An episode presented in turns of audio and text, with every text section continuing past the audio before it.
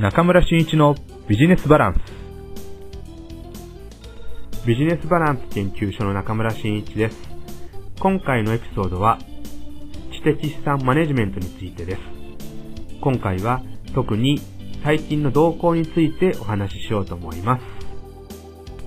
はい、えー、今回のテーマが知的資産マネジメントについてということになります。えー、私もね、えー、この知的資産マネジメントにつきましては、えー、今年の1月から啓蒙という意味合いも込めましてね、セミナーを開いたり、そしてこの、えー、中村真一のビジネスバランスでも、えー、定期的に取り上げてきました。まあ、これは本当ね、えー、啓蒙をしたいという私の熱い思いからですね、えー、特に特化した形で、えー、今年は集中してね、えー、行ってきているんですけれども、まあ、最近のね、ちょっとほんと動向をお話ししようと思いまして、え、今回のテーマにさせてもらいました。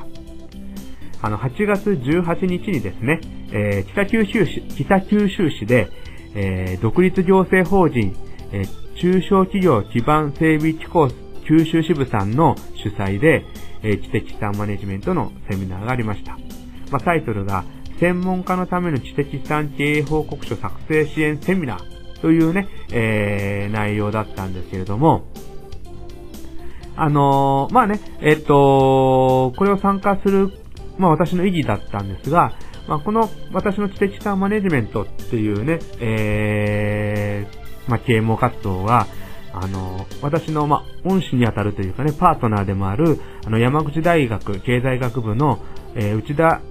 康彦教授からね、えー、ご教授いただいて、そして、あとは、私、独学でね、えー、勉強してきたわけですね。で、その独学で勉強していたものを、えセミナーという形で、えー、展開したり、このビジネスバランスの、あの、エピソードの中でも、こう、部分部分をね、お話しさせていただくというようなことになっていたんですけれども、やはり、自分もね、ちゃんと勉強しなければいけないなと。まあ、ある方の、ちゃんとしたこうね、えー、セミナーを受けて、えー、流れをね、マスターしてもいいかなというふうに思いましてね、えー、今回ちょっと特別枠ということで、およ、あのご紹介、ご案内いただきましてね、えー、参加させてもらいました。まあ、そこでは中小企業診断士の先生が、えー、知的資産経営による新しい経営支援のあり方ということで、まあ、講演、プラス、えー、参加者でのね、ワークショップということをさせて、されましてね、そこに私も、えー、参加して一緒に、えー、その知的資産経営報告書っていうものをね、作るという、えー、疑似体験をね、え、させていただきました。この知的資産経営なんですけども、まあ、最近ね、まあ、いろんなところで、こう、その話をすると、まあ、こういった声も聞くんですね。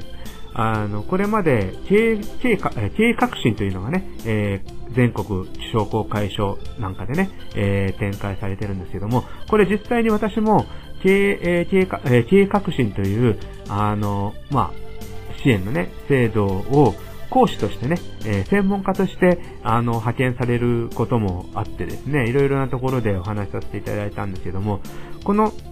経営革新の仕事をする中でやっぱりね、物足りなさを感じてたんですね。えこれは何かと言いますと、基本的に経営革新、経営革新というのは、あの、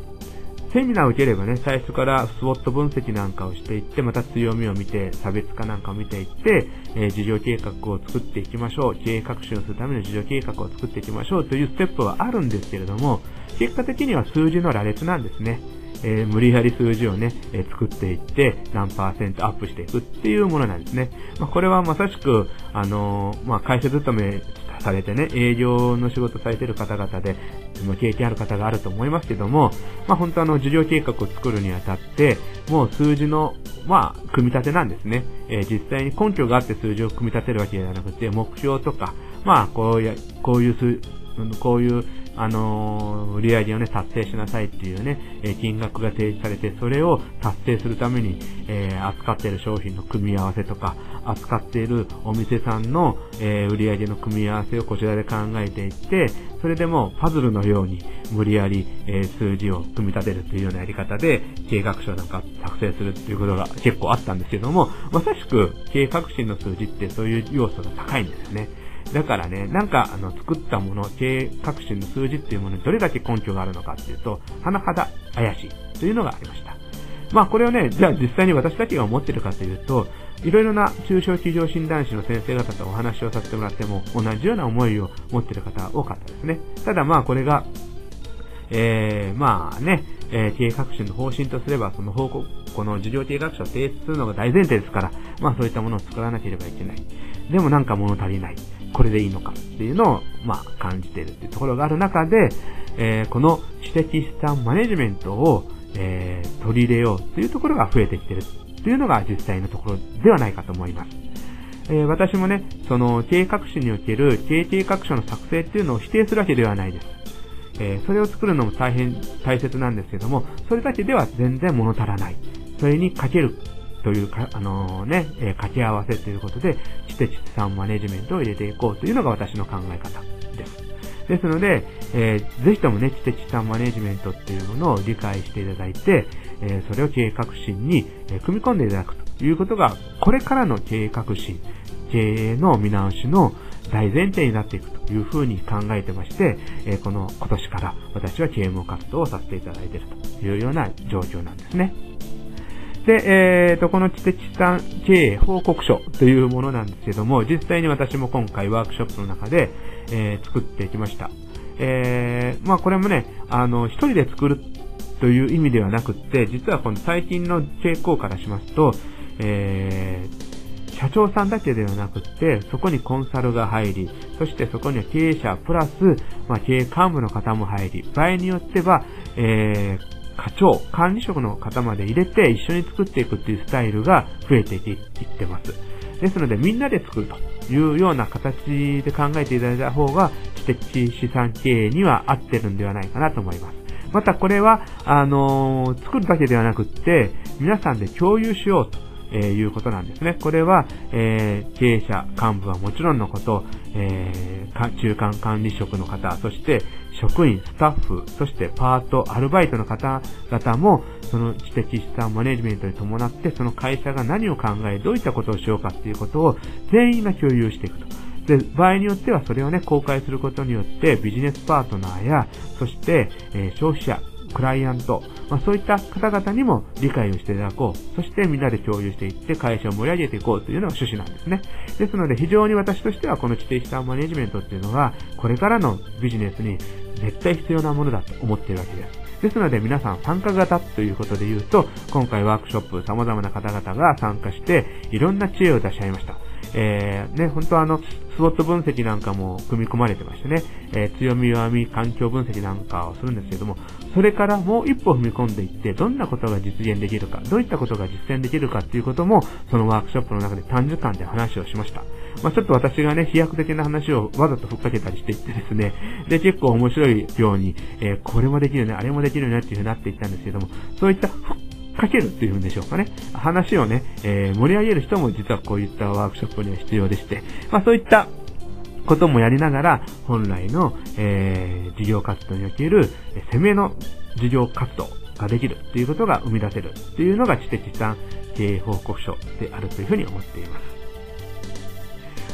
で、あの、今回ね、九州の、えー、基盤機構さんの中でさせてもらったんですけども、これもね、あの、内田先生と、あの、話をさせてもらってる中で、やっぱり、あの、こういうことを言われてましたね。一番知的資産マネジメントが進んでいる地域っていうのは、近畿、滋賀、大阪、京都、えー、そういったところが非常にね、盛んに、えー、行われてましてね、えー、大体この知的資産経営というのは10年前ぐらいに研究会を発足したらしいです。そして実際に6年前から皆さんで報告書を作っていきましょうということで、まあ、あの、先導、先駆的なね、企業さんとコンサルタントの方々が、えー、実際に経営報告書を作っていくと。そういう中でノウハウを貯めていって、今度は一般の方でも作れるようにということで、えー、マニュアルなんかも作成されていったわけですね。それが約4年前ぐらいから、えー、いろんな期間を通してオープンにされていったっていうのが歴史的な流れのようです。そんな中で、え近畿はすごく、えー、最先端に進んでいってると。